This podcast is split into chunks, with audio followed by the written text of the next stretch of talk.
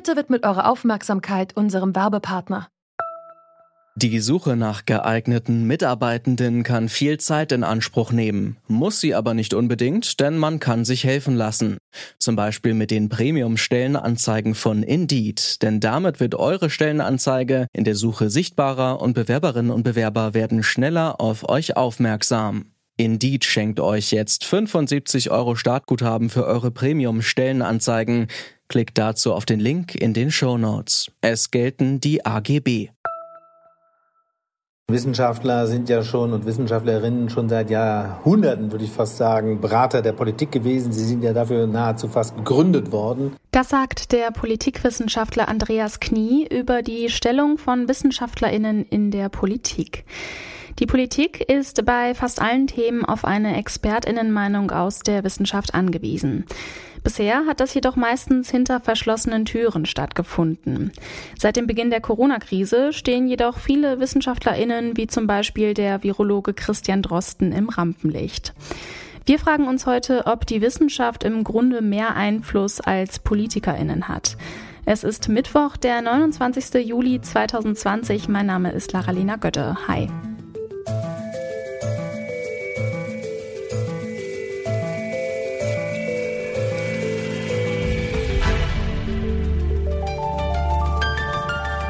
Zurück zum Thema. Christian Drosten, das ist ein Name, den vor einem halben Jahr nicht viele Menschen gekannt haben. Heute vertrauen jedoch ziemlich viele Personen dem Virologen und seinen Kolleginnen aus der Wissenschaft. Er selbst sagt, Wissenschaft und Politik muss man klar trennen. Deswegen sieht er sich selbst auch nicht als Politiker, sondern nur als Berater.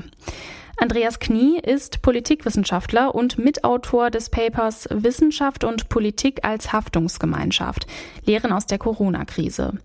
Ich habe ihn gefragt, wie sich seit Beginn der Corona-Krise der Einfluss von Wissenschaftlerinnen gegenüber Politikerinnen verändert hat. Ja, der ist ja immer schon nicht unbedeutend gewesen. Wissenschaftler sind ja schon und Wissenschaftlerinnen schon seit Jahrhunderten, würde ich fast sagen, Berater der Politik gewesen. Sie sind ja dafür nahezu fast gegründet worden. Ähm, und äh, die Einflüsse von Wissenschaftlerinnen und Wissenschaftlern auf politische Entscheidungen gab es schon immer. So und jetzt aber ist in der letzten Zeit natürlich gerade durch Corona aufgefallen, dass sich da äh, gerade was die Virologen angeht, die Zusammenarbeit verändert hat. Denn äh, zum ersten Mal haben wir live miterleben können, wie Wissenschaft funktioniert. Äh, Virologen sind äh, aufgetreten, haben gesagt, wir haben zwar einen guten Stand von Wissenschaft und Erkenntnis aber wir wissen noch nicht genau, äh, was die nächsten Schritte angeht und haben das öffentlich vorgetragen und sind dann gemeinsam mit den Politikern aufs Podium gegangen und haben gesagt, äh, ja, vielleicht ist die Schulschließung gut, um am nächsten Tag wieder zu revidieren, vielleicht ist sie doch nicht gut. Und äh, sie haben sich gegenseitig äh, Studien zitiert, ohne zu wissen, wie valide diese Ergebnisse sind. Und das war alles ein sehr gemeinschaftliches oder gemeinschaftliches Tun von Wissenschaft und äh, Politik. Und das hat eben dazu geführt, und das ist das Interessante, was wir beobachten, dass die Glaubwürdigkeit der Wissenschaft eher gestiegen ist. Das heißt also, die These ist, je offener ich mit meinen Erkenntnissen an die Öffentlichkeit gehe und je deutlicher ich mache, dass ich nicht wirklich alles genau weiß und daher auch die Interaktion mit meiner Umgebung suche, dass damit gewinnt Wissenschaft an Glaubwürdigkeit. Sie haben ja ein Paper ähm, oder haben an einem Paper mitgearbeitet, wo es genau um dieses Thema geht. Darin sagen Sie, dass die Wissenschaft im Vergleich zur Klimadebatte äh, sehr, sehr viel Beachtung jetzt bekommt in der Corona-Krise. Ist es zu viel Beachtung? Ja, das äh, Papier, was ich mit äh, meiner Kollegin Dagmar Simon zusammen geschrieben habe, ähm, hat natürlich die Corona-Krise als Anlass und die hat uns natürlich alle massiv ähm, gefordert. Und natürlich ist es ähm, was anderes, wenn äh, Militärlaster in Bergamo Leichenkisten aus Schulen herausholen.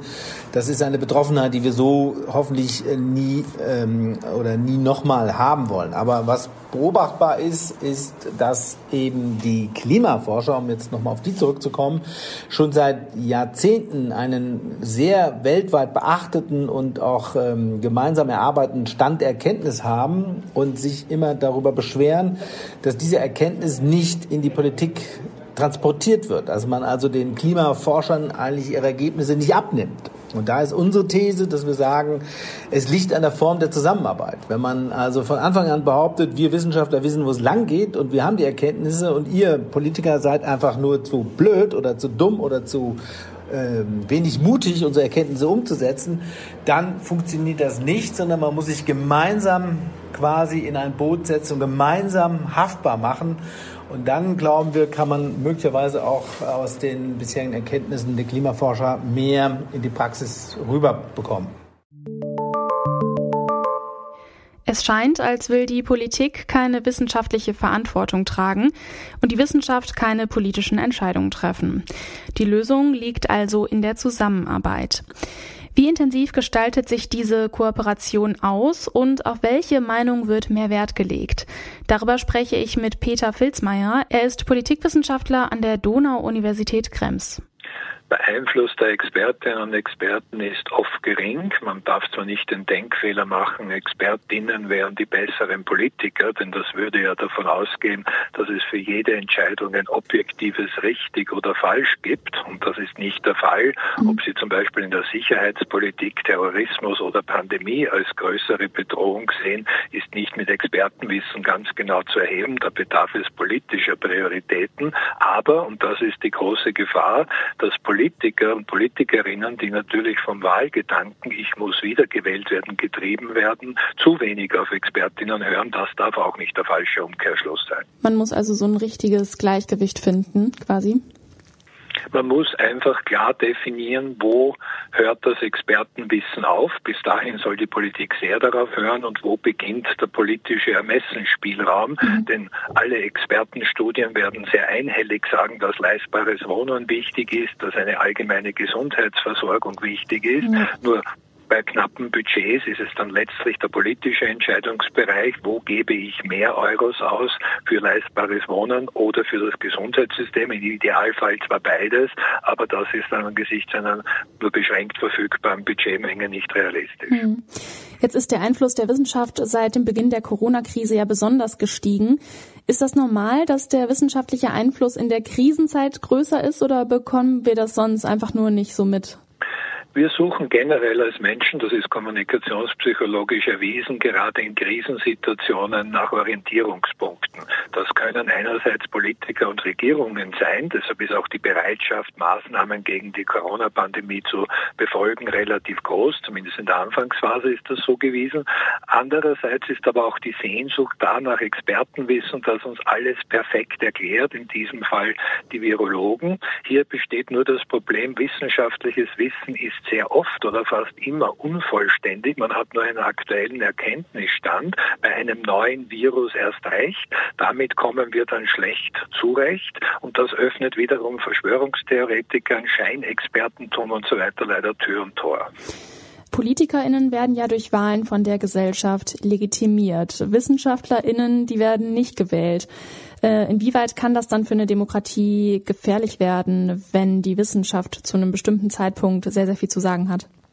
Aus Sicht des Politikwissenschaftlers ist hier überraschenderweise der Unterschied zwischen scheinbar gewählten Regierungen und beispielsweise Experten in Regierungen geringer, als man glaubt. Denn gewählt werden im Regelfall, so zum Beispiel in Deutschland und in Österreich, über Parteilisten oder direkt Mitglieder des Parlaments, des Bundestags in Deutschland, des Nationalrats in Österreich. Die Regierungsmitglieder als solche werden dann vom Bundespräsidenten ernannt, beziehungsweise in Deutschland die Bundeskanzlerin auf Vorschlag des Bundes Bundespräsidenten gewählt, aber das könnte auch eine Person sein, die gar nicht Mitglied des Bundestags wäre. Also so gesehen ist dieser Unterschied wieder geringer, weil wenn in Entscheidungsfunktionen Regierende sind, dann sind sie sehr oft indirekt. Demokratisch legitimiert. Das ist auch im Rahmen einer indirekten Demokratie vollkommen in Ordnung so. Wir haben aber gar kein politisches System, wo man sagen kann, ja, die Bundeskanzlerin, der Bundeskanzler ist direkt gewählt. In Österreich stimmt das zwar beim Bundespräsidenten, aber das ist ja auch nicht mal in Deutschland so.